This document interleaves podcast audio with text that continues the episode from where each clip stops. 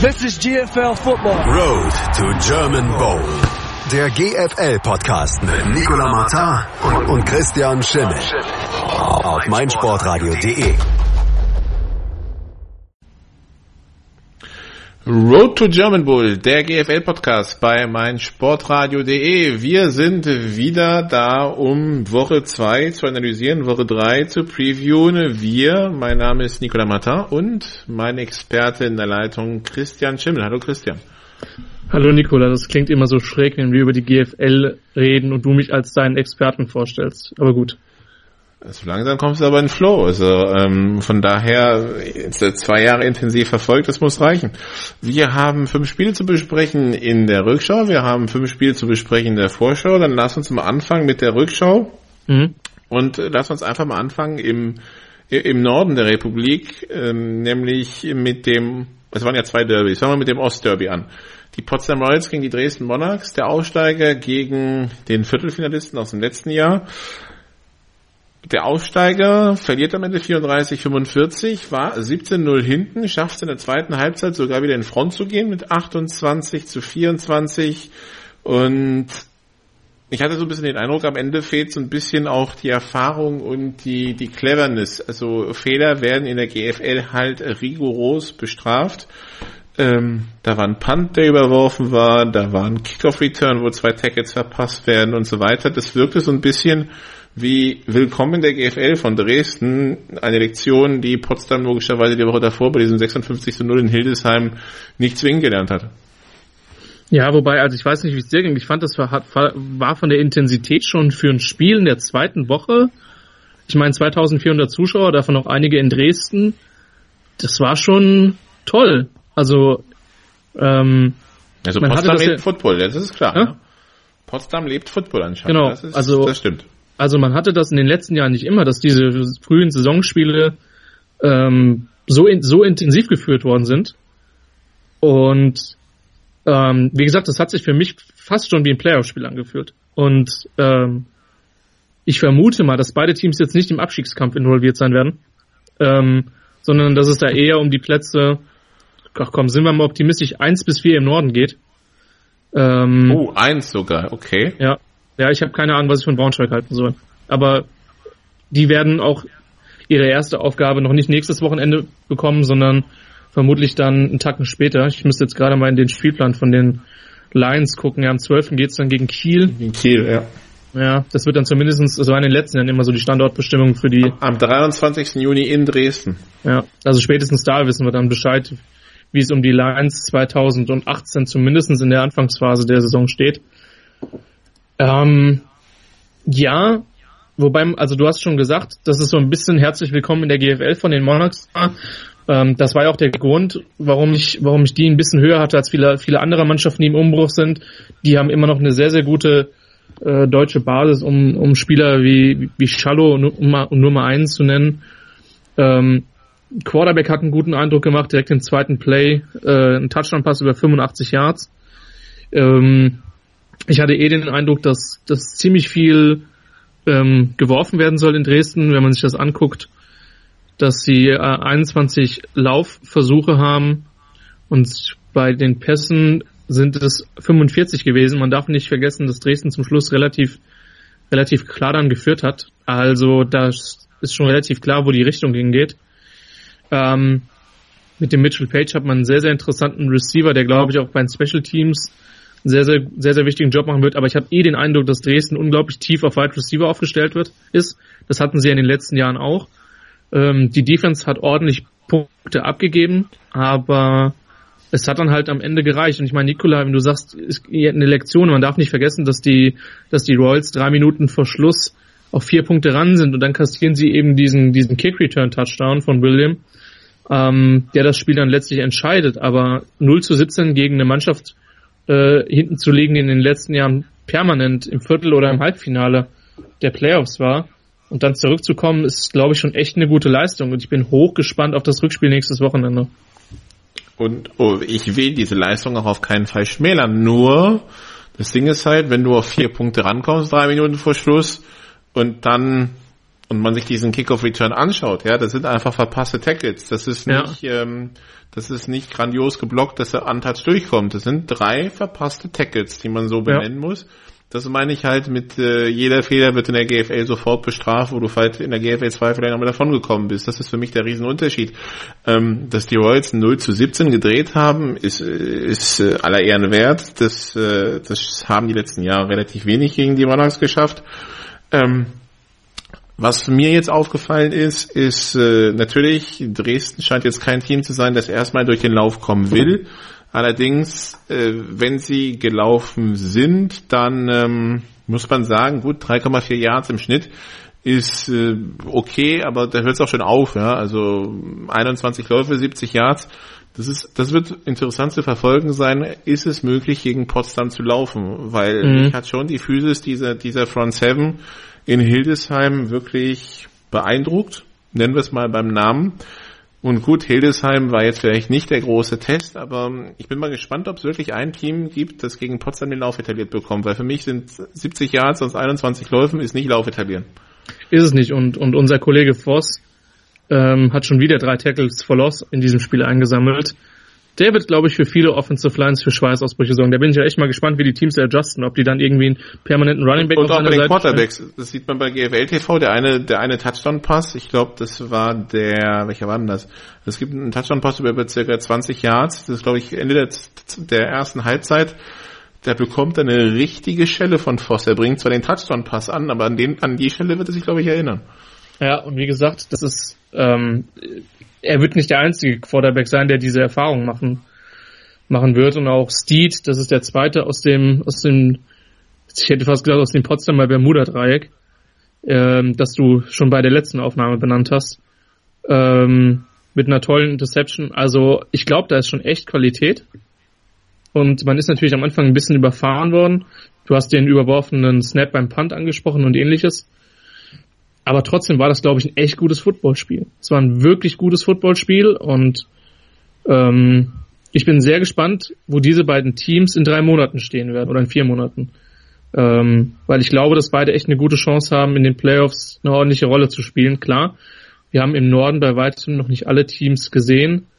So ehrlich muss man auch sein. Wir haben Braunschweig noch nicht im Ligabetrieb gesehen. Wir haben Berlin bis jetzt nur gegen Hamburg gesehen. Wir haben einen Kölner Sieg gegen Kiel gesehen. Ähm, es war jetzt für die Dresdner das erste Spiel. Auf dieses Spiel von den Baltic Hurricanes gegen die Hamburger kommen wir gleich noch zu sprechen. Aber das sah schon qualitativ gut aus, übrigens auch von beiden Quarterbacks. Also ich denke, Gafa, das hattest du ja auch angesprochen, hat in Hildesheim noch ein paar Probleme. Ähm, das war mit Sicherheit auch kein perfektes Spiel jetzt gegen Dresden, aber das sah schon deutlich besser aus. Und er hat einen guten Arm auf jeden Fall. Und äh, das ist, glaube ich, eh eine kleine Tendenz ähm, in dieser GFL 2018, dass gefühlt die die Wurfstärke der Quarterbacks ein bisschen zugenommen hat. Nicht, weil die alle Krafttraining gemacht haben, sondern weil es zum Großteil neue Spieler sind. Ähm, hat mir gefallen.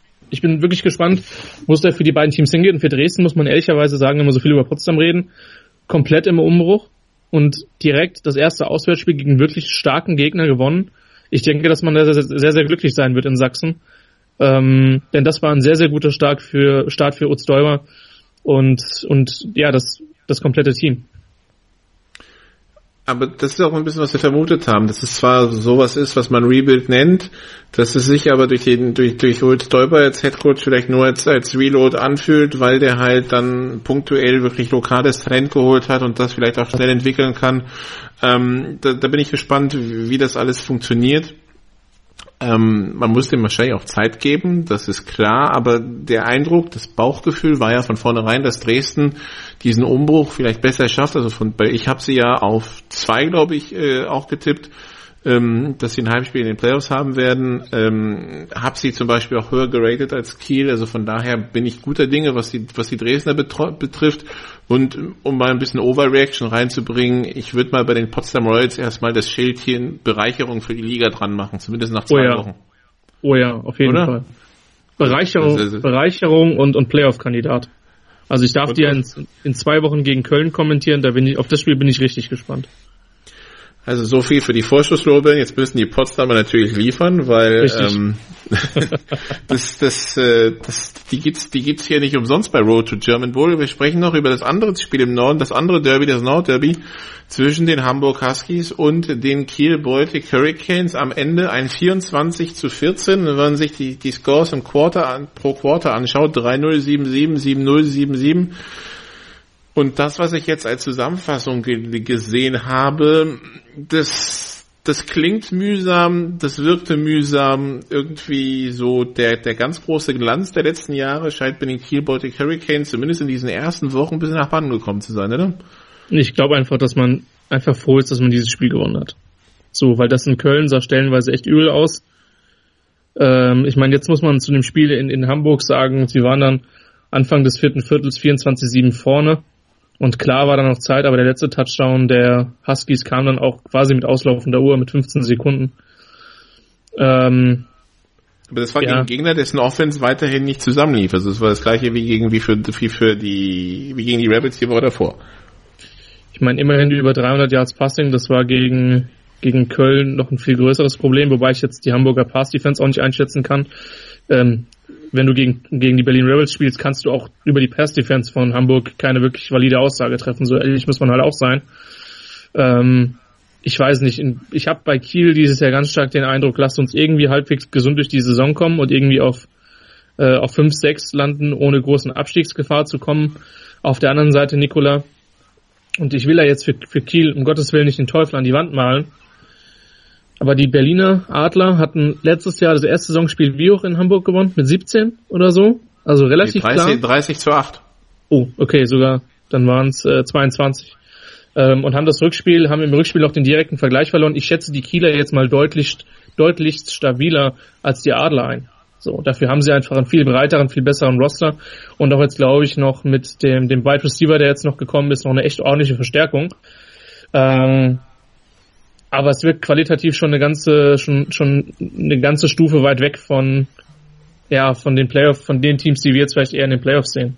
Ich weiß es nicht. Ich meine, es war auch klar, dass da ein Rebuild kommt ähm, und dass man vielleicht auch den Dich mit Sicherheit eine gewisse Zeit geben muss. Aber ja, hat jetzt hat jetzt noch nicht so krass überzeugend ausgesehen in Hamburg. Genau, also damit man gegen die Huskies laufen kann, das scheint dieses Jahr gegeben. Das haben die Rebels geschafft, das haben jetzt auch die Kieler geschafft. Da müssen sie sich was einfallen lassen. Die Offense muss sich finden.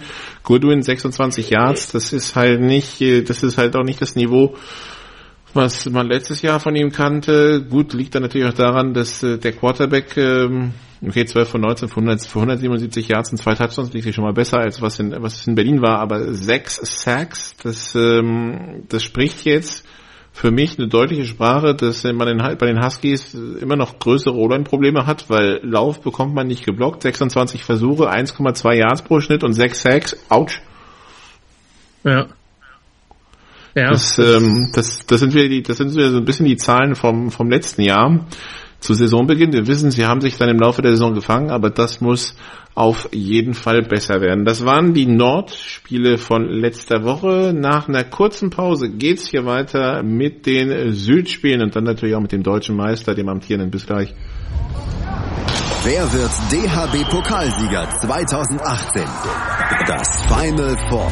Live auf meinsportradio.de. Im ersten Halbfinale am Samstag, den 5. Mai ab 15 Uhr, treffen der SC Magdeburg und der amtierende deutsche Meister Rhein-Neckar-Löwen aufeinander. In Spiel 2 heißt es dann ab 17.45 Uhr. TSV Hannover Burgdorf gegen die HSG Wetzlar.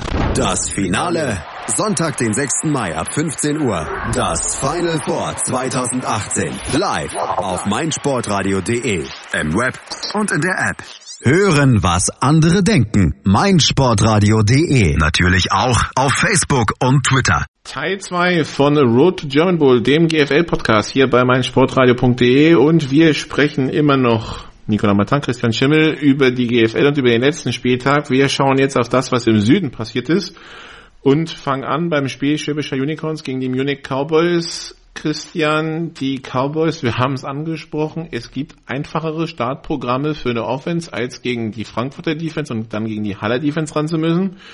Ähm, Und das Ding ist ja, dass selbst wenn die Frankfurter Offense Probleme hatte, bei der Halle Offense konnte man ja vermuten, dass es nicht so wird. Der, der Meister, wir haben es mehrfach gesagt, eigentlich so zusammengeblieben mit noch punktuellen Verstärkungen dazu. Christian Hafels in der Offense, David Bader in der Defense. Und dann wird es am Ende 48 zu 7 für Schwäbisch Hall gegen die Munich Cowboys, wobei man sagen muss, es stand zur Halbzeit 41 zu 0. Das heißt, die Cowboys können auch glücklich sein, dass die Halle den Fuß vom Gas genommen haben. Wenn irgendwer Zweifel hatte, wie stark diese Unicorns dieses Jahr werden können, ich glaube, die erste Halbzeit hat schon ein gutes Zeichen gesetzt, was von den Unicorns Jahr zu erwarten ist, oder? Ja, Tonesetter könnte man das schon auch nennen. Ähm, da ist eine Mannschaft rausgekommen, die, die bereit war, erster Spielzug in der Offense, Screen Pass auf Adek Besan, der ja dann einfach mal über was waren 60 Yards? Rutenbeck, sorry, genau, äh, Rutenbeck über 61 Yards in die End Endzone marschiert. Rutenbeck am Ende mit soliden 204 Yards bei zwei Touchdowns, wohlgemerkt mit fünf Catches. Ähm, das heißt, wir reden hier von äh, ja von knapp 50 Yards pro pro äh, pro, pro Catch. Ähm, kann man mal machen. Ähm, dazu noch Christian Havels, der Neuzugang mit mit vier empfangenen Pässen, Robotime mit zwei und noch ein paar andere, die ähm, die eine Rolle gespielt haben. Das war schon stark, wie die über die drüber gefahren sind. Ja, dann hast du eine Defense, die halt komplett, äh, mehr oder weniger komplett ist, bis auf, bis auf Rauch, bis auf Thomas Rauch, aber halt mit, mit, mit Bader jemanden hat, der ihn quasi ersetzt. Ähm, ich sag mal so, die, die, die Munich Cowboys 2018 sind für mich noch nicht wirklich zu bewerten, ähm, weil uns beiden eigentlich auch klar war, dass sie nicht nicht zwingend äh, um die ersten beiden Plätze mitspielen, wo wir Hall und wo wir Frankfurt sehen. Ähm, das war schon, das war schon okay, was sie zum Teil in der, in der, in der Defense gemacht haben, aber Hall ist dann einfach zu gut und deswegen ist es schwer, das einzuschätzen. Die Unicorns hingegen, Nikola, in meinen persönlichen Power Rankings hat sie jetzt diese Leistung nicht von Platz 1 runtergebracht. Also das, das verstehe ich schon, jetzt nicht, Christian. Ja, das sah schon echt mega dominant aus und äh, ich meine, ich hatte den Eindruck, dass ein, dass ein paar Mal die, die, die Defensive Line von den Cowboys durchgekommen ist. Die ist dieses Jahr, glaube ich, definitiv besser als letztes Jahr, was sehr, sehr wichtig sein wird. Noch im weiteren Saisonverlauf, speziell gegen schwächere Gegner. Aber Hall ist einfach eine Urgewalt im Moment. Und ähm, wenn die gesund bleiben, dann sehe ich auch nicht, wie die einen Großteil der Teams stoppen. Und ich meine, die, der Touchdown ist ja auch erst zustande gekommen, als als die Backups drauf waren. Ich bin wirklich mal gespannt, ähm, wie viele Viertel die Halle am Ende keine, keine Gegenpunkte zulassen werden. Und äh, da haben sie jetzt schon mal bei dem Spiel relativ gut, äh, relativ gut angefangen. Das waren dann nämlich mal die ersten drei, wo, wo nichts passiert ist und ich befürchte, dass es noch mehr Mannschaften so gehen wird. Also du führst intern Statistik, wie viele Punkte die Starting Defense abgibt, ja? Das habe ich noch nicht gemacht, aber man könnte damit anfangen. Und solange die Null steht, ist es selbst für den Geisteswissenschaftler relativ einfach. Mhm, gut, also du, du kümmerst dich ums Mathematische. Ähm, wir schauen auf die, auf die reinen Zahlen und stellen fest, die Cowboys 24 Mal gelaufen. Natürlich sind da die fünf die fünf Sacks mit drin und der Raumverlust, den die verursacht haben. Nichtsdestotrotz, wenn du nach 24 Läufen und fünf Sacks bei minus neun Yards netto bist, das heißt, du bist also im Schnitt für minus 0,4 Yards pro Lauf gelaufen, dann muss man sagen, mh, hm, schwierige, schwierige Geschichte. Tate, dein amerikanischer Running Back, macht aus elf, macht aus elf Läufen 18 Yards äh, ich glaube nur der nur der Backup Nick Pye ist dann später für sechs Yards im Schnitt gelaufen aus drei aus drei Läufen, was aber nicht so wahnsinnig viel ist. Mal einer dabei war für also er hat am Ende 19 Yards netto. Ähm, der längste Lauf ist 19, er hat einen für minus 7, das heißt der dritte war für 0. Ja? Ähm, das heißt, er hatte einen Grunde um einen guten Lauf. Und dann denke ich mir, ja, diese D-Line der Schwäbischer Unicorns, das sah auf dem Papier schon pervers aus und ich mhm. fürchte, das wird es auf dem Platz auch sein. Und das ist ja, im Grunde genommen nicht nur unsere Einschätzung, sondern wenn wir quasi zum nächsten Spiel gehen und über Marburg gegen Kirchdorf sprechen, wir haben uns vor dem Spiel mit dem Marburger Headcoach unterhalten, Dale Heffron, und der sagt dann, ja gut, es gibt Hall, es gibt Frankfurt und der Rest spielt um Platz drei und ich mhm. habe das Gefühl, das meint er auch ernst. Ja, also das war jetzt mit Sicherheit keine Aussage, wo er sich selber unterschätzt. Die Marburger neigen, glaube ich, nicht wirklich dazu, sich selber zu klein zu machen.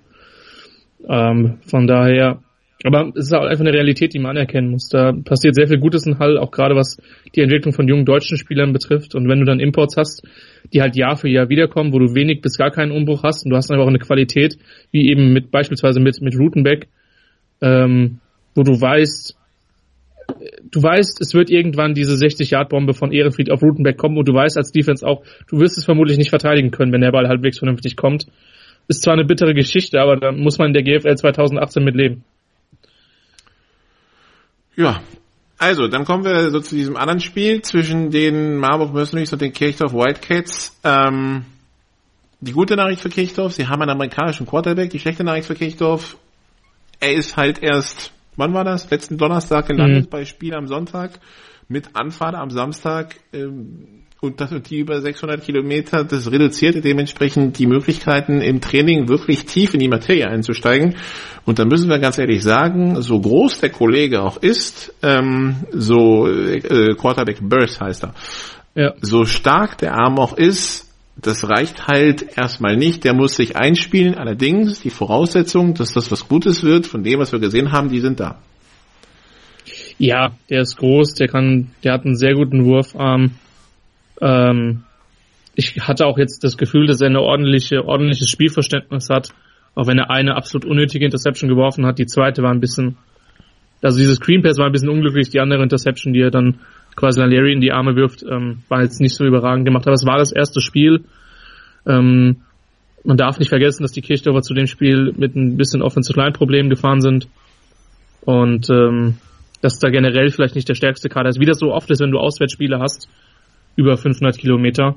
Und ähm, aber ich glaube schon, dass die Offense mit ihm nochmal eine andere Qualität bekommt. Was mir halt mehr Sorgen aus Kirchdorfer Sicht machen würde, ist, dass sie jetzt schon das zweite Spiel in Folge nicht laufen konnten. Das ist das, wo man, glaube ich, echt arbeiten muss. Und also speziell nach dem nach dem Stuttgart-Spiel war wohl auch die Ansage, dass man sich da, dass, dass die Stuttgart Alliance zwar auch gut ist, aber dass man da schon auch selber sich verbessern möchte. Und gegen Marburg ist es jetzt nicht viel besser gewesen, wobei man da auch fast permanent im Rückstand war und irgendwann eindimensional werden musste. Aber Burst hat gute Tools. Ähm, allerdings hat die meiner Meinung nach auch der, der neue Marburger Quarterback. Alex Turi, gekommen von den Jena Vikings. Ähm, der studiert jetzt in Marburg Medizin, wenn ich es richtig in Erinnerung habe. Es hieß dann nicht nur dieses Jahr, sondern auch nächstes Jahr. Das heißt unter Umständen also zwei Jahre Alex Turi in Marburg. Und was, was wir befürchtet hatten, was ist befürchtet?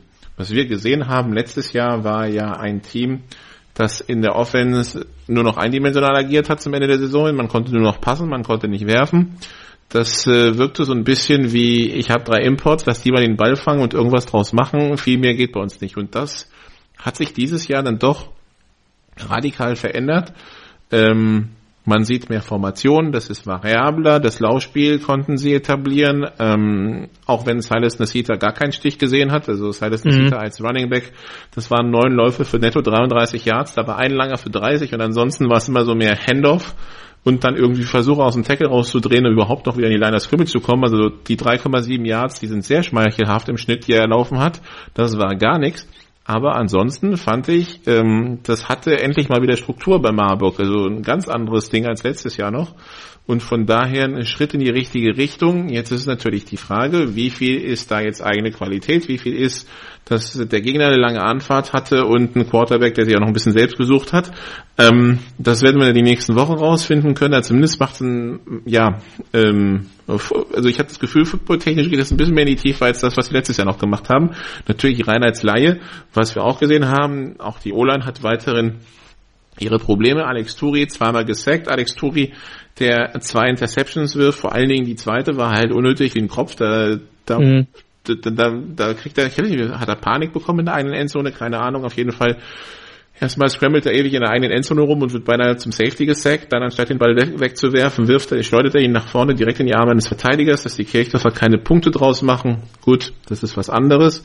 Aber ähm, ja, also ich würde mal sagen, das war eine gute 2 Plus für Alex Turi. Für der 1 fehlt mir halt so ein bisschen ja, das, das, da, da war diese Interception am Ende, da kann man ihm einfach keine Eins geben. Die zwei 15er, die er kassiert hat, ähm, da müssen wir vielleicht auch nochmal drüber reden, ähm, dass das nicht so passieren sollte. Wobei das ganze Spiel war ja irgendwie eine Flaggenparade. 26 Strafen insgesamt für 255 Yards auf beide Teams verteilt.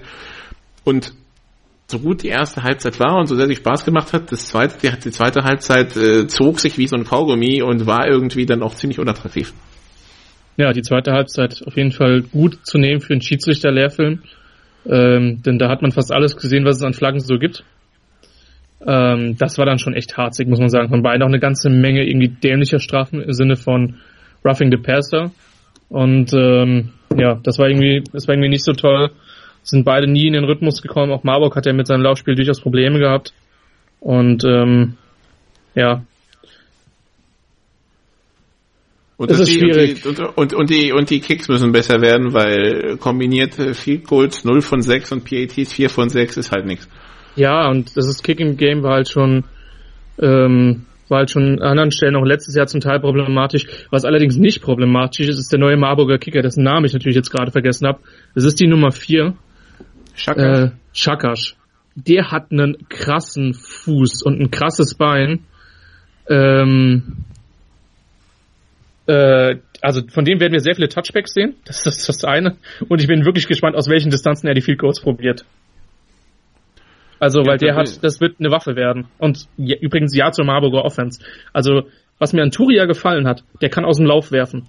Und der kann laufen und der hat ein gutes Gefühl, wann er laufen muss. Das hatte letztes Jahr auch Jet Allen Jeffries, der letztjährige Marburger Quarterback. Ähm, aber das wird, das wird schon komplizierter zu verteidigen. Was sie halt viel besser machen, Nicola, sie binden halt viel besser ihre verschiedenen Spiele ein. Also Hendrik Schwarz hat den ersten Touchdown gefangen, Marvin Rutsch hat ein gutes Spiel gemacht. Dass Lanieri, Lindley und Masita gute Footballspieler sind, wissen wir auch. Ähm, äh, mir hat es gefallen. Nicht mehr alles selber schultern.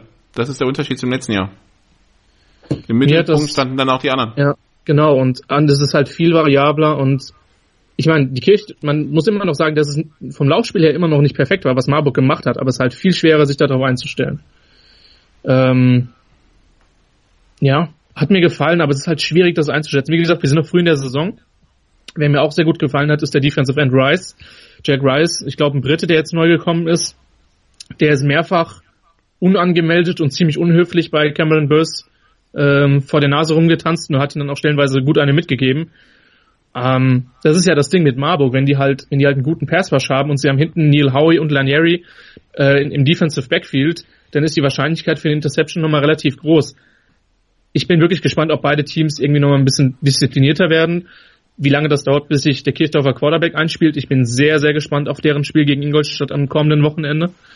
Ähm, auf der anderen Seite muss man sagen, das Ergebnis ist vielleicht am Ende ein bisschen zu hoch gewesen, Nikola, oder? Also 33-7 klingt höher, als es über einen Großteil des Spiels irgendwie war. Ja, Kirchdorf hat halt dem, war zu dämlich, den Ball von der Halbjahrlinie reinzubringen. Also 33-14 war auf jeden Fall verdient gewesen, vielleicht auch ein Punkt, vielleicht auch drei Punkte mehr.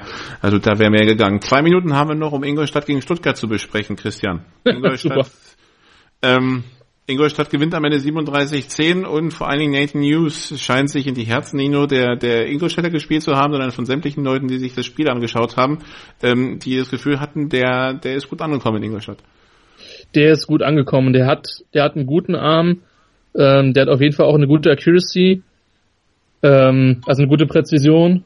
Und ähm, und das ist, das ist schon mal das A und O. Ich meine, das Problem ist, wir konnten die Stuttgarter Passverteidigung noch nicht einschätzen nach dem letzten Spiel, weil halt gegen Kirchdorf noch nicht wirklich mit einem guten deutschen Quarterback gespielt hat.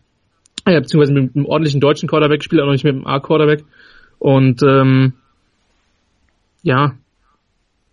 Aber wie gesagt, was Ingolstadt, die, was halt Ingolstadt, was mir denen letztes Jahr schon gefallen hat, hat, die haben eine Menge großer Receiver, also unter anderem den, den Lorenz Regler, ähm, der halt auch Bälle gefühlt, ja, von, von, dem Bauch, von den Baumwipfeln holen könnte. Ähm, das hat man dann auch bei einem Touchdown-Pass gesehen. Und das Ding ist, Nikola, das haben wir ja letztes Jahr auch gesagt, dass das Coaching in Ingolstadt unserer Ansicht nach relativ gut war und das Scheming relativ gut war und die sind, denke ich, wieder ein sehr, sehr heißer Kandidat für Playoffs. Sie müssen das Laufspiel noch zum Laufen bekommen, weil der beste Läufer im Team war der Quarterback Nathan Hughes, neun Läufe für 81 Yards. Ansonsten die Receiver, du hast es gesagt, das ist eine, eine, tolle Armada. Die sind äh, doch sehr groß. Lorenz Rehler, Jan Hochschild und die Bälle wurden gut verteilt. Am Ende sieben verschiedene Receiver für, für Nathan Hughes, 20 von 38, 292 Yards, vier Touchdowns. Gut, die Stuttgarter Passverteidigung war jetzt die letzten Jahre nicht zwingend dafür bekannt, äh, besonders äh, gefährlich zu sein, aber wir müssen uns die Stuttgarter wahrscheinlich eher im äh, südlichen Ende der Tabelle äh, Prof, also ähm, anschauen. Da müssen wir mal gucken, wer da unten noch reinrutscht. Spiele Stuttgart-München könnten wichtig sein und äh, was äh, ja und wie gesagt, wer noch da unten äh, reinkommt. Ähm, ja, wir haben fünf Spiele nächste Woche. Wir hatten ja fünf diese Woche, fünf haben wir nächste Woche. Wir haben zwei neue Teams, die dann auch noch ins Geschehen einsteigen, nämlich der deutsche Meister und ein Team, auf dessen Offense wir uns ganz besonders freuen und über das sprechen wir im nächsten Teil. Sei dein eigener Programmchef. Mit unserer neuen meinsportradio.de App wählst du jetzt zwischen allen Livestreams und Podcasts. Einfach, immer, überall. Hol dir unsere neue App für iOS und Android und bewerte sie jetzt bei Google Play und im App Store von iTunes. Hören, was andere denken. meinsportradio.de Du kannst das Knockout kriegen. oder das App. Jetzt. Teil 3 bei Road to German Bowl, der GFL-Podcast hier bei meinsportradio.de. Wir sprechen jetzt über die Vorschau aufs nächste Wochenende und ähm, ja, der, der deutsche Vizemeister steigt ins Geschehen ein, nämlich die Braunschweiger, die äh, in Hamburg ran dürfen, weil wir fangen im Süden an. Da haben wir nächstes Wochenende zwei Spiele und da fangen wir an mit dem deutschen Meister, der nach Kempten fahren wird, zu den Allgäu Comets. Die haben wir dieses Jahr noch gar nicht gesehen. Aber da sind wir gespannt drauf, weil es gibt die Air Raid Offense zu bewundern. Eine Offense, die dann doch ähm, leicht, soll man sagen, passlastig wird. Ich äh, habe ähm, die, die sehr schöne äh, Einschätzung gelesen. Ähm, das Ganze kann von wir ärgern den deutschen Meister so richtig bis hin zu und dann zitieren wir Wilhelm Busch, wenn einer, der mit Mühe kaum gestiegen ist auf einen Baum, schon denkt, dass er ein Vogel wäre, so irrt sich der. Ähm, das fand ich sehr schön. Diese Air Raid Offense, wenn es funktioniert, wird's wunderbar. Wenn es in die Hose geht, könnte es auch ein krachendes, ein krachender Bauchklatscher werden für die Comments. Es wird unterhaltsam. Es wird unterhaltsam und die Spiele werden vermutlich lange werden, denn jede Incompletion ist die Uhr erstmal gestoppt. Ähm, wir wissen nicht, ob gut Sie, wird. sie wollen nur Huddle spielen, sie wollen vierte Versuche regelmäßig ausspielen. Mhm. Also Kicking quasi Game- alles, was, was, was konservativ wäre, wird quasi das Klo runtergespült. Also ganz ehrlich, ich finde es eigentlich total cool, dass das in der GFL mal jemand probiert. Mit der Radikalität. Ähm, Aber Das das, Problem ist- Wir müssen mal gucken, wie, wir müssen mal gucken, wie er es umsetzt. das ist das eine. Und wirklich, zweitens, ob er wirklich die vierten Versuche alle ausspielt. Und zweitens, jetzt bin ich mal kurz bösartig, natürlich ist es in College Football Mist, wenn du kein Bowl-Game erreichst oder wie wenn du, wenn du äh, in der zweiten oder dritten Division spielst, die Playoffs nicht erreichst. Hier reden wir aber eventuell auch über Abstieg und Nicht-Abstieg. Und das ist dann vielleicht für ein Programm wie die Allgäu Comets, das Brian Kaler und ganz viele Leute in Allgäu äh, um den sportlichen Stab herum über Jahre massiv aufgebaut haben, ähm, dass du das dann einreißt. Und wie gesagt, ich finde es cool, dass in der Radikalität, das mit dem deutschen Meister, das können sie dann nächste Woche direkt schon mal zeigen. Ich denke, dass, dass Pastorino und Alfieri und, äh, und die anderen Defensive Backs ähm, ja, sich schon drauf freuen werden. Ähm, auf der anderen Seite weiß der Gegner natürlich, dass du eindimensional bist. Du weißt jetzt zwar nicht, welche Routenkonzepte kommen, aber wenn man eine Air Raid spielt, dann weiß der Gegner eigentlich, was da an, an Ideen normalerweise kommt. Du weißt nicht, weißt nur nicht, wann er sie bringt. Ähm, also nochmal, ich finde es toll, dass man das in der Radikalität macht. Ich habe keine Ahnung, was das wird. Sie haben mit Havels blöderweise ihren besten Receiver aus, ausgerechnet, würde jetzt der Kommentator sagen, ausgerechnet nach Schwäbisch Hall verloren. Ähm, ich weiß nicht. Ich habe noch keine Idee. Ähm, sie haben eine Menge Imports auf, auf Quarterback und Wide Receiver gesigned, die, die Comets, ähm, wie Olaf Nordwig in, in der in, äh, so schön so schön auch festgestellt hat, ohne Running Back, ohne potenziellen Running Back auf dem Roster. Also da bin ich mal gespannt, was kommt. Ich freue mich darauf, weil wie gesagt, in der Radikalität hat das glaube ich in der GFL so noch keiner gemacht. Aber das könnte schon richtig übel enden gegen Hall. Also speziell gegen Hall. Vielleicht auch gegen andere Mannschaften, aber speziell halt gegen deren Pass-Defense. Wenn ich mir die D-Line von Hall so anschaue, dann muss der Ball beim Quarterback natürlich, also die müssen sich nicht nur schnell bewegen auf dem Platz, der Ball muss halt schnell rauskommen. Und dann ist es fast wiederum egal, dass sie Christian Havitz verloren haben, weil für die schnellen, tiefen Routen wird, glaube ich, kein, kein, keine Zeit sein. Also äh, ich glaube, das Maximale, was der Quarterback bekommt, sind Pässe über 10, 15 Yards. Mehr wird er von, äh, von Bader und Co meines Erachtens nicht bekommen. Bader, Benten und so weiter, die werden doch schauen, dass, ähm, dass sie, dass er so wenig wie möglich Zeit hat, das Feld zu scannen und quasi dann erster Read immer sein Wurf ist. Das, das, das ja. erscheint mir doch das probate Mittel in dem Fall, um das, um das zu kontern, oder? Das, das, das große Problem ist halt noch in der, in der richtigen Air Raid sind halt ganz viele Routen, Option-Routen. Das heißt, je nachdem, was die Defense dem Wide Receiver zeigt, an, an, an, an Courage, passt der Receiver seine Route an. Und wenn das schief geht, dann ist es sehr, sehr oft eine Deception, weil der Quarterback tief geht und der, und der Wide Receiver vielleicht nach 10 Yards stehen bleibt, weil er was anderes gesehen hat als sein Quarterback. Und das kann dann halt ganz schnell ein Desaster enden. Das zweite Problem ist Pass Protection. Ich meine, normalerweise wird es halt ausschließlich aus einer Gun gespielt. Das heißt, du gewinnst schon mal zwei, drei Sekunden, weil du nicht an das Center stehst. Ähm, ich habe auch keine Ahnung, wie gut die Allgäuer O-Line dieses Jahr ist. Letztes Jahr war sie mit Sicherheit nicht die schlechteste der GFL Süd, aber auch jetzt weit weg von Hall oder Frankfurt. Nur das Problem ist halt, wenn du, wenn du direkt Druck im Gesicht hast und du hast nicht wirklich ein Konzept, um diesem Druck auszuweichen, dann wird es halt schnell zu Problemen kommen. Das ist abzusehen. Aber ich sag mal so, wie du gegen Hall verlierst, ist vielleicht auch nicht so entscheidend, ähm, weil das wird halt vielen Teams in diesem Jahr noch so gehen. Also wir sind gespannt auf das Konzept. Äh, Hall hat übrigens in der der Season zuletzt in Kempten verloren. Seitdem nur noch in German Bulls. Ähm, von daher, wenn es da passieren könnte, dann da. Und wir erinnern uns, Hall ist ein Team, das wenn sich's hinlegt, dann meistens zu Saisonbeginn eher als zu Saisonende. Ja. Das, das heißt, die Tendenz würde sagen, also liebe Kemptner, wenn ihr die schlagen wollt, dann am ehesten jetzt. Und ja, und vor allen Dingen jetzt, wo, jetzt, wo, wo noch keiner was gesehen hat. Ne? Jetzt, genau. wo noch keiner was gesehen hat. Also, ja, vielleicht überraschen uns die Comments auch einfach. Und äh, es schlägt ein paar Mal in der Pass-Defense von, von den Unicorns ein. Mir fehlt noch ein bisschen der Glaube, aber ich lasse mich in der Hinsicht gerne überzeugen. Also das kannst du am 6., also am Sonntag um 15 Uhr im Illerstein in Kempten soll als Livestream laufen. Können sicher sein, dass äh, Christian und ich ganz gespannt der ganzen Sache zuschauen werden. Das andere Spiel im Süden, das ist der Aufsteiger, die Kirchdorf Wildcats. Der hat sogar den Aufsteiger aus dem letzten Jahr, die Ingolstadt Dukes. Ähm, das heißt, man kennt sich aus 2016 in der zweiten Liga. In der Energie Arena findet das statt am Samstag um 16 Uhr. Ja, eine Woche mehr für den Quarterback zu trainieren und äh, allerdings zwei Teams, die es anscheinend nicht so darauf abgesehen haben, selber zu laufen. Von daher sollte man sich vielleicht ein bisschen Zeit mitnehmen. Das könnte passlastig werden und etwas längere Geschichte. Aber ähm, dementsprechend auch ein guter Test für, für beide Mannschaften, auch was die, was die eigene Passverteidigung angeht. Weil ähm, da sind meines Erachtens auf beiden Seiten talentierte Receiver am Start. Und auf beiden Seiten, sofern sie sich finden, sofern, sofern sich der Kirchhofer Quarterback auch äh, einfindet, auch gute Quarterbacks. Wie, wie ist insgesamt, das hast du ja schon festgestellt, dass die Quarterbacks dieses Jahr in der GFL, ähm, zumindest von dem, was wir bis jetzt gesehen haben, und es fehlen natürlich noch die 27, die, die Kempten auf den Platz stellen wird, aber ähm, einen ganz guten Eindruck machen. Ja, es wirkt auf jeden Fall besser. Ich glaube, dass da einige Teams einen Schritt nach vorne gemacht haben. Selbst, selbst bei selbst den Stuttgartern würde ich das zugestehen, auch wenn die jetzt zweimal verloren haben, sieht das, was Frank Brock da macht, durchaus nicht so schlecht aus ja, Kirchdorf und Ingolstadt, glaube ich, zwei gute Quarterbacks. Und wie gesagt, man sollte nach, bei Burris nicht den Stab über einen Spieler brechen, der drei Spiel, der drei Tage vorher das erste Mal in, in Deutschland, man darf ja auch nicht vergessen, dass der einfach auch sich akklimatisiert. Wer weiß, was der sich noch für einen Jetlag da am Sonntag mit rumgeschleppt hat. Ähm, und, ich meine, und ich weiß, ich, ich weiß halt nicht, was der für, für Städte in seinem Leben kennengelernt hat.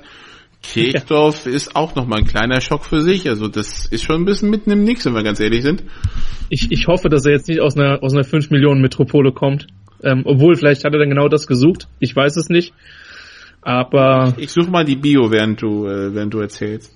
Du, du, du kannst ja mal gucken. Das ist ja in unseren. Äh, ich gebe zu, wenn ich einen Spieler für den Draft schaue, ist seine Heimatstadt auch immer eine der ersten Dinge, die ich mir dann tatsächlich raussuche.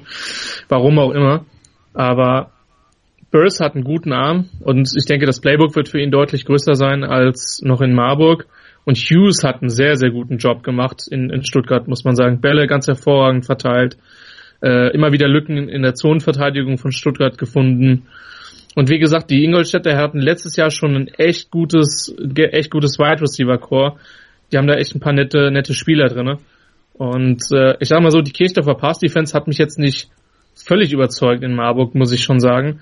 Da sind mehrfach Spieler überlaufen worden. Ähm, und da waren auch noch ein oder zwei Touchdowns in der ersten Halbzeit mehr drin, ne? vor allen Dingen für, für, für Turi. Aber Ja, es könnte, könnte ein munterer Schlagabtausch werden. Und wie gesagt, den, den Kirchhoffern habe ich relativ viel zugetraut vor dem Jahr. Und vielleicht sehen wir wirklich auch da in dem Spiel eine, ein Passfestival, weil keiner laufen kann und vielleicht auch keiner laufen will. Denville, California, Denville, California ist, äh, gibt da als Heimatstadt an. Da gehen wir mal ganz schnell gucken. Denville. 42.700 Einwohner, wo liegt denn das? Das will in den USA nichts heißen, weil ähm, das ist ja, das kann ja auch eine, mitten in der Großstadt sein. Wo ist denn das? Ich schau mal kurz. Denville liegt, will ich mal schätzen, 30 Kilometer hinter Oakland. Ja gut, das ist jetzt nicht so ein menschenleerer Raum. Ähm, das könnte ein kleiner Schock sein. Also Kirchdorf, da ist München weiter als Auckland oder San Francisco von Denville, aber gut. Ähm, lassen wir uns überraschen. Es ist, vor allem ist es also Kalifornien, Kalifornien und Niederbayern ist auch jetzt schwer vergleichbar. Ja, aber vielleicht ist es ja auch was, was Positives. Vielleicht sucht er das ja und wie gesagt, der Arm von ihm hat mich schon echt beeindruckt. Zugegebenermaßen schon beim Aufwärmen. da kriegt man ja mitunter auch einen guten Eindruck. Und dann der erste Spielzug, den man auch im, im äh, GFL TV Magazin sieht, ähm, dessen Ansehen wir euch und ihn auf jeden Fall ans Herz legen, ähm, war ja dann auch ein Ball, der gefühlt 60 Yards in der Luft war. Ich sehe halt Ingolstadt noch knapp vorne, Nikola. Die haben ein Jahr mehr Erfahrung in der GFL, die hätten auch letztes Jahr gut und gerne Dritter werden können, wenn sie ein bisschen Glück gehabt hätten. Und also ist es ähnlich so ein bisschen wie im Norden. Man kann jetzt noch nicht entsprechend einschätzen, wie das wirklich, wie, wie qualitativ gut jetzt die Dukes sind. Ähm, aber zumal sie auch in der Vorbereitung eine Menge Probleme mit ihren Imports hatten und dann nochmal ausgetauscht haben stellenweise. Aber eigentlich traue ich Eugen Haaf und dem Coaching-Staff da eine Menge zu und ich denke, es ist auch der Anspruch der Dukes, wieder in die Playoffs zu kommen. Das definitiv. Äh, ich glaube, wir werden noch zwei gut gecoachte Teams aufeinandertreffen sehen. Florian Berenberg ist ja Defensive Coordinator bei den äh, Kirchdorf Wildcats. Der hat ja schon GFL-Erfahrung in Hamburg und in München sammeln können. Ich glaube, bei den, ich frage mich gerade, ob auch bei, bei den Franken Knights war, das weiß ich gerade nicht mehr. Aber auf jeden Fall, ähm, die, die hatte auf jeden Fall diese Erfahrung. Ähm, natürlich vielen bekannt als Experte bei Sport 1 und der Sohn für NFL.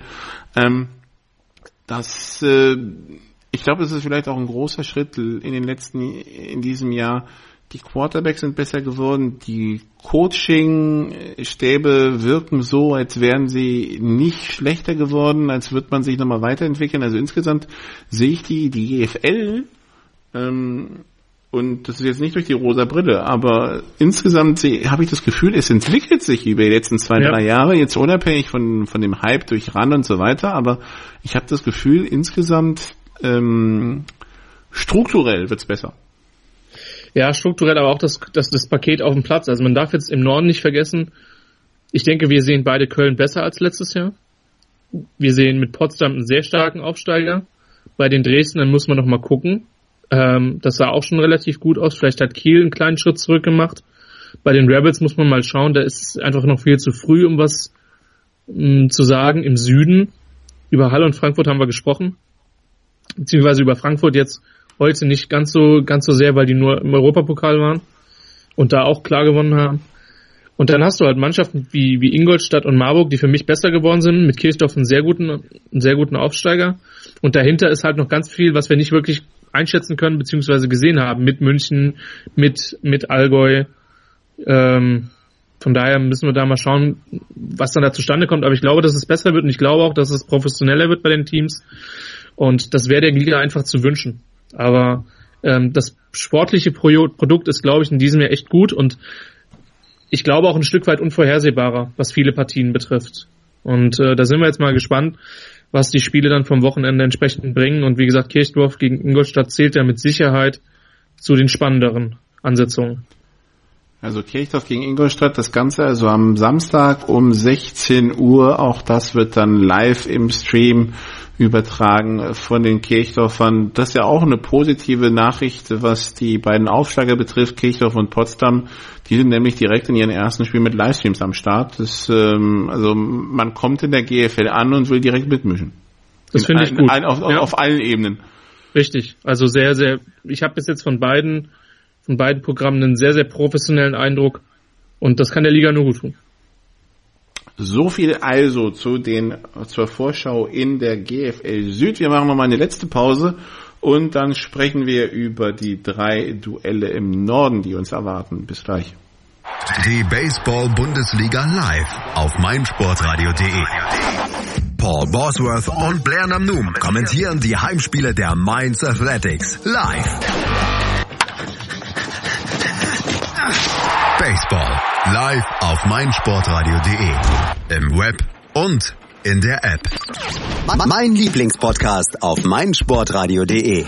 Kevin Scheuren hier von Starting Grid, dem Formel 1 Magazin auf meinsportradio.de. Zu jedem Rennwochenende bringen wir dir alles, was du brauchst, um bei der Königsklasse des Motorsports up to date zu sein. Vorberichte, Nachberichte, Analysen und Meinungen, das alles gibt's hier. Und wenn dir gefällt, was du hörst, dann bring Starting Grid bei iTunes auf die Pole Position. Wie das geht? Eine kleine Rezension schreiben und fünf Sterne dalassen und schon sind wir auf dem Treppchen ganz oben.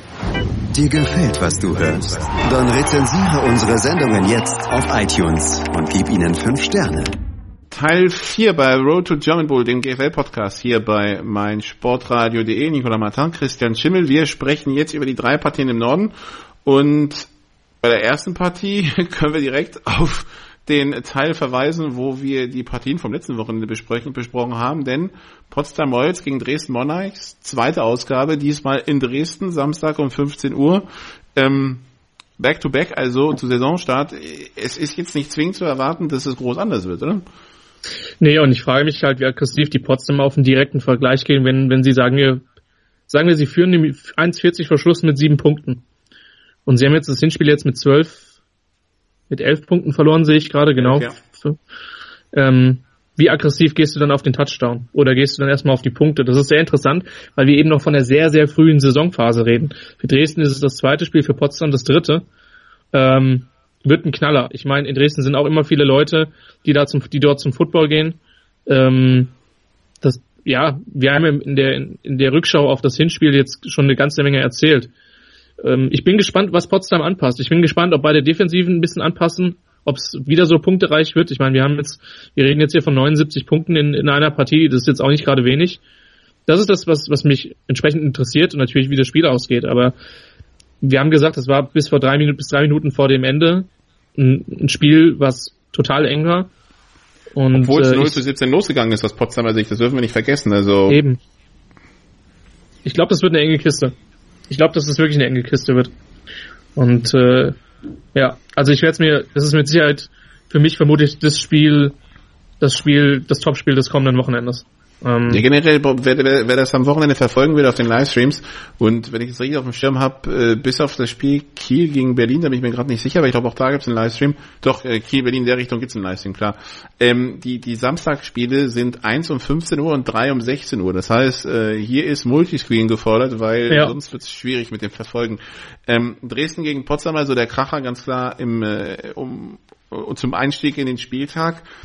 Dann gibt's noch zwei Spiele um 16 Uhr. Das eine Hamburg Huskies gegen die New York Alliance Braunschweig. Das ist der Einstieg des Vizemeisters in die Saison. Der Vizemeister, der sich schwer getan hat, La Courneuve, das ist allerdings schon drei Wochen her. Ähm, das war Europapokal, dann hat er letzte Woche der Vizemeister, hat dann letzte Woche im äh, Europapokal ein Heimspiel gehabt gegen die Amsterdam Crusaders. Das wurde 60-0 gewonnen. Das heißt, was auch immer für Sand im Getriebe war, das hat man schon mal ein bisschen entsorgt, diesen Sand. Und jetzt geht's, geht's gegen die Huskies, die defensiv ja, sowohl gegen den Lauf als auch gegen den Pass die eine oder andere Schwäche offenbart haben und die vor allen Dingen sich in Offense schwer tun. Das ist jetzt für den Einstieg für Braunschweig nicht der schwerste, gegen den man hat. Das ist, wenn man bedenkt, dass es halt vor drei Wochen gar nicht lief, zusammen mit Amsterdam, äh, eine gute Vorbereitung für, für Braunschweig, äh, bevor es dann nächste Woche gegen Kiel geht. Ja, das muss man so sagen. Höchstwahrscheinlich. Also Höchst, höchstwahrscheinlich. Außer, außer, außer man findet sich in Hamburg plötzlich in der Offense, dann könnte es natürlich auch was Interessantes geben. Aber im Augenblick sagt das Gefühl, für Braunschweig ähm, geht es darum, wirklich einen Rhythmus zu kommen und für die Huskies äh, erstmal Schadensbegrenzung zu betreiben, oder? Ich glaube, die gute Nachricht ist, dass die Hamburger Defense offensichtlich besser zu sein scheint als im letzten Jahr. Da hat man sich doch gegen die Rebels und auch gegen Kiel zum Teil echt böse Schellen abgeholt. Und jetzt ähm, im, im ersten Spiel äh, in Berlin 24 Punkte genommen, jetzt äh, am Wochenende auch 24 Punkte genommen. Ist jetzt nicht großartig, aber ist auch weit weg von 50 oder von 60 Punkten. Und das, ähm, obwohl die eigene Offense nur wirklich äh, Stückwerk ist im Augenblick, zumindest so kommt es so rüber. Ja gut, das heißt, ich meine, man, ist, man ist ja oft mit der Defense auf dem Platz und bricht trotzdem nicht zusammen. Genau, und ich meine, gegen die Rebels stand die Null, jetzt gegen Kiel hat man immerhin 14 Punkte gemacht. Also ich glaube schon, dass man in Hamburg auch einen Schritt nach vorne gemacht hat. Das Problem ist halt, dass in den letzten Jahren kaum eine Mannschaft gegen die Lions mithalten konnte und in der regulären Saison eigentlich auch nur dann Ontario irgendwie ausgefallen ist. Ähm, von daher, vielleicht kann Hamburg die, die Lions ein bisschen ärgern, versuchen ein bisschen aus dem Rhythmus zu bringen, äh, versuchen das Spiel irgendwie eng zu halten. Aber wir müssen nicht drüber reden, wer hier der, der turmhohe Favorit in dem Spiel ist. Das sind die Lions. Und mit Sicherheit geht es dann für die darum, sich einzuspielen. Dann die Woche darauf, du hast es angesprochen, ist das, ist das Duell gegen Kiel. Ähm, und dann kommen so langsam die, ja, die Gegner, gegen die es dann auch vielleicht eng werden kann. Ich meine, vielleicht, vielleicht überraschen uns auch die Braunschweiger und sie marschieren ungeschlagen durch die Saison durch. Das würde mich auch nicht komplett schocken. Es war noch relativ viel Sand im Getriebe, aber Nicola, du kennst Troy Tomlin schon sehr lange und das ist schon auch jemand, der, glaube ich, relativ gut anpassen kann auf das Personal, was er hat und das dann auch vermutlich tun wird. Ich glaube vor allen Dingen, dass die Trainingseinheiten kein Spaß waren nach dem Spiel in Laconet. Also ähm, ich, ich muss zugeben, ich habe noch nie ein, Trainings, ein Training der Lions gesehen. Als ich noch in Hamburg gewohnt habe, fahren wir die 200 Kilometer, zum, um zum Lions-Training auf die Rote Wiese zu fahren oder wo auch immer. Die, die sind ja damals über die 2002, 2003 sind ja richtig über die Plätze getingert rund um, getingelt rund um, rund um Braunschweig. Ähm, das war mir einfach immer zu weit, um mir das mal anzuschauen. Später in Karlsruhe sowieso und jetzt von Malta reden wir eh nicht drüber. ähm, und da bisher nur Spiele live gestreamt werden und keine Trainingseinheiten, ist das auch nichts, was sich, in, was sich zeitnah ändern wird. Nichtsdestotrotz gibt es immer wieder äh, Informationen, dass äh, gerade nach schlechten Spielen ähm, die Trainingseinheiten die eine oder andere Schraube angezogen wird. Ja, also ähm, gerade so die letzten Jahre habe ich es nicht mehr so ganz extrem gehört, aber 2003, 2004 so, ähm, so da war, da hieß es dann so eher unter dem Hashtag, wenn es damals war sowas schon gegeben hätte, bis einer kotzt. Und so, also das ist dann kein Spaß. Auf der anderen Seite, wenn ich mir das Ergebnis anschaue, so was die Lions spät in der Saison spielen, August, September, mhm. Oktober, das scheint auch seine Früchte zu tragen, weil das wirkt dann eingespielt, das wirkt dann ja auf den Punkt. Und äh, das ist streng und ich glaube auch Dave Likens ist, versteht keinen Spaß. Was ich, was ich mitbekommen habe, ist mal beide so an der Seitenlinie zu erleben, wenn sie mal ihre, wenn sie mal ähm, in der Teamzone mit ihrer Offense oder ihrer Defense ein Meeting machen, da wird dann auch nicht gescheut, den Finger mal in die Wunde zu legen. Ja? Ähm, aber es funktioniert. Und äh, die Spieler freuen sich anscheinend für diese beiden Coaches zu spielen und von daher Klar. das System, das System an sich, auch wenn es von außen vielleicht ein bisschen sehr streng und sehr martialisch wirkt, ja, ähm, und auch wenn Troy Tomlin sich einen Ruf äh, als äh, Clipboard-Zerstörer äh, aufgebaut hat, weil, ähm, wie gesagt, in diesen Meetings geht es dann halt immer emotional zu in der Seitenlinie ähm, es funktioniert und das ist ja das Ergebnis, was man haben will. Äh, ja, es ist, wenn es auch wenn es nicht schön aussah, Hauptsache man hat gewonnen. Und bei den Lions ist es so, dass es tatsächlich, wenn man sich anschaut, ziemlich perfekt aussieht. Deshalb war auch der German Bowl letztes Jahr so ein bisschen so eine Ausnahme, weil sie sich halt viele mentale Fehler erlaubt haben. Ja? Aber deshalb bin ich überzeugt, dass Braunschweig da die letzten drei Wochen seit dem seit dem Flash-Spiel und seit dieser ähm, ja, seitdem dieser Feststellung, dass da noch ein bisschen Arbeit vor ihnen liegt, dass sie sich da wirklich rangehalten haben und dass sie dementsprechend fit in diese, in die, in diese erste Aufgabe in der GFL gehen werden. Und dann reden wir noch über das letzte Spiel an diesem Spieltag für die GFL Nord, nämlich über das Spiel Kiel Baltic Hurricanes gegen die Berlin Rebels. Und für die Kiel Baltic Hurricanes sind das jetzt drei Wochen der Wahrheit. Sie haben in Köln verloren, sie haben in Hamburg, nennen wir es mal, mühsam gewonnen. Jetzt geht's geht zu Hause gegen die Rebels, die nächste Woche in Braunschweig und die Woche drauf zu Hause gegen Köln. Das sind schon Spiele, wo du, wo es in jedem Spiel um Punkte in Sachen Playoff-Platzierung geht. Da dürfen sie nicht nur nur drei rausgehen, sonst wird's schwierig. Mhm. Der Gedanke angefangen, kam, ja. angefangen, angefangen mit dem Spiel gegen die Rebels, ähm, ja, wo, wo, wo es jetzt auch darum geht, nicht zu sehr ins Hintertreffen zu geraten, weil man halt gegen, gegen Köln schon einmal verloren hat. Also ich glaube, das, das große Problem in, in, beim Spiel in Köln für, für die Kieler war ja, dass sie nicht werfen konnten. Jetzt mache ich aber jede Wette, dass Kim Kutschli, der Head Coach der Berlin Rebels, sagt, na gut, wir werden denen den Lauf wegnehmen, um jeden Preis, was die Rebels sowieso immer wollen, dem Gegner den Lauf wegnehmen. Und dann lass sie mal gegen uns werfen. Und äh, natürlich kann man die, die, die Rebels Secondary jetzt noch nicht einschätzen nach einem Spiel, zumal gegen eine Hamburger Mannschaft, die, glaube ich, da in der Offense auch noch echt ihre Probleme hatte. Aber das ist das, worauf es da für mich erstmal hinausläuft. So. Und ähm, das ist die Herausforderung für die, für die Hurricanes. Und im Moment ist es schon so, Dresden hat einen sehr guten Eindruck gemacht und Potsdam hat einen guten Eindruck gemacht. Keiner sollte den Fehler machen, die Lions zu unterschätzen. Ähm, und wenn man überlegt. Kiel auch recht gut ausgesehen. Hm? Köln hat gegen Kiel auch recht genau. gut ausgesehen. Eben, wenn wir jetzt davon ausgehen, dass Köln, Kiel und die Rebels gegebenenfalls mit Potsdam und vielleicht Dresden, wobei ich jetzt vielleicht einen Takten weiter vorne sehe, dann sind das mindestens mal die beiden Mannschaften, äh, die Mannschaften, die sich um, um ein bis zwei Playoff-Plätze streiten werden. Und ähm, von daher, das ist schon eine enorm wichtige Partie da am Wochenende. Und ich habe, ich könnte mir wirklich gut vorstellen, dass das ein Low-Scorer wird. Denn, äh, denn auch die, die Rebels konnten nicht wirklich werfen in der, in der Partie gegen Hamburg. Vielleicht haben die auch adjusted, sind da ein bisschen besser geworden, sind mehr im Rhythmus drin. War alles das erste Spiel, aber Nikola aus Erfahrung wissen wir, dass die Rebels prinzipiell keine Mannschaft ist, die jetzt eine Air Raid Offense spielen wird, ähm, sondern eher das Gegenteil. Das von ist daher, nicht die DNA des Hauses, nein. Von daher, das könnte schon irgendwo im Bereich 17, 14 oder ja, so, so in dem, in dem Schema landen. Ich habe allerdings keine Ahnung, wer das Spiel gewinnt, muss ich wirklich sagen. Also ich denke, dass das, dass da viel möglich ist, aber im Moment würde ich eher sagen, dass es, dass ich eher von einem engen Spiel ausgehe. Also was wir sagen müssen ist, im verglichen mit dem ersten Spiel, Terry Robinson, das Decision Making muss viel besser werden, weil so oft wieder in Ham gegen Hamburg in eine Doppel- oder Dreifachdeckung geworfen hat, wo es keinen Pick gab. Das geht nicht zwei Spiele gut. Das heißt, er muss seine Receiver besser finden. Nun wird ihm Alex und Kara fehlen, ähm, weil so wie das aussah vor zwei Wochen, mhm. spielt mhm. er auf keinen Fall.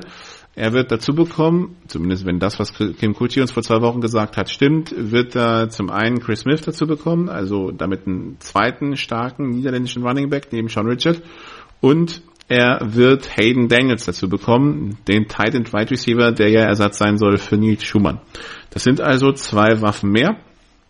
Verglichen mit dem Spiel gegen Hamburg, wo er fast das ganze Spiel schon auf Alex Hunkara verzichten musste, weil der hat sich ja im ersten Quarter, der hat sich ja im ersten Quarter verletzt oder am Anfang zweites. So, das heißt, das muss, das muss auf jeden Fall besser werden bei ihm, ähm, dieses Decision Making, aber bekommt Waffen dazu.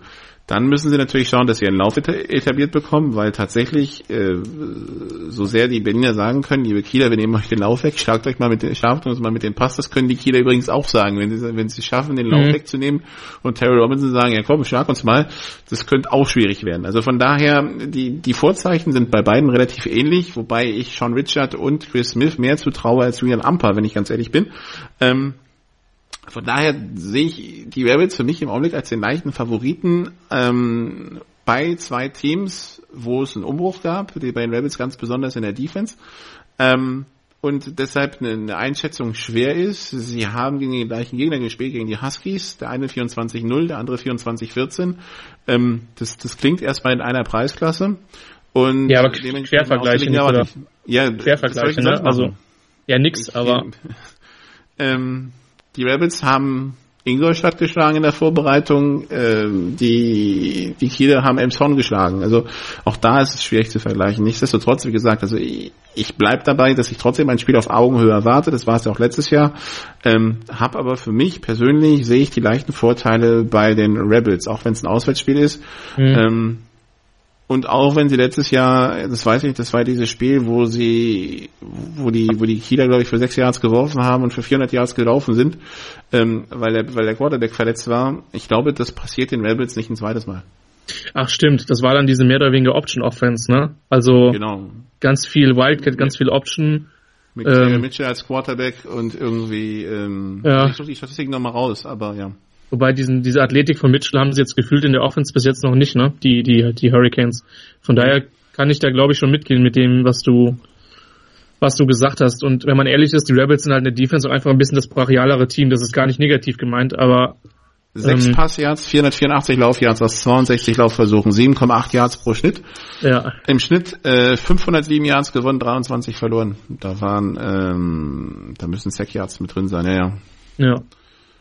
Ja, die, das die, war. Die, genau, die, die, die, die Kieler im, in dem Spiel eins von fünf für sechs Yards.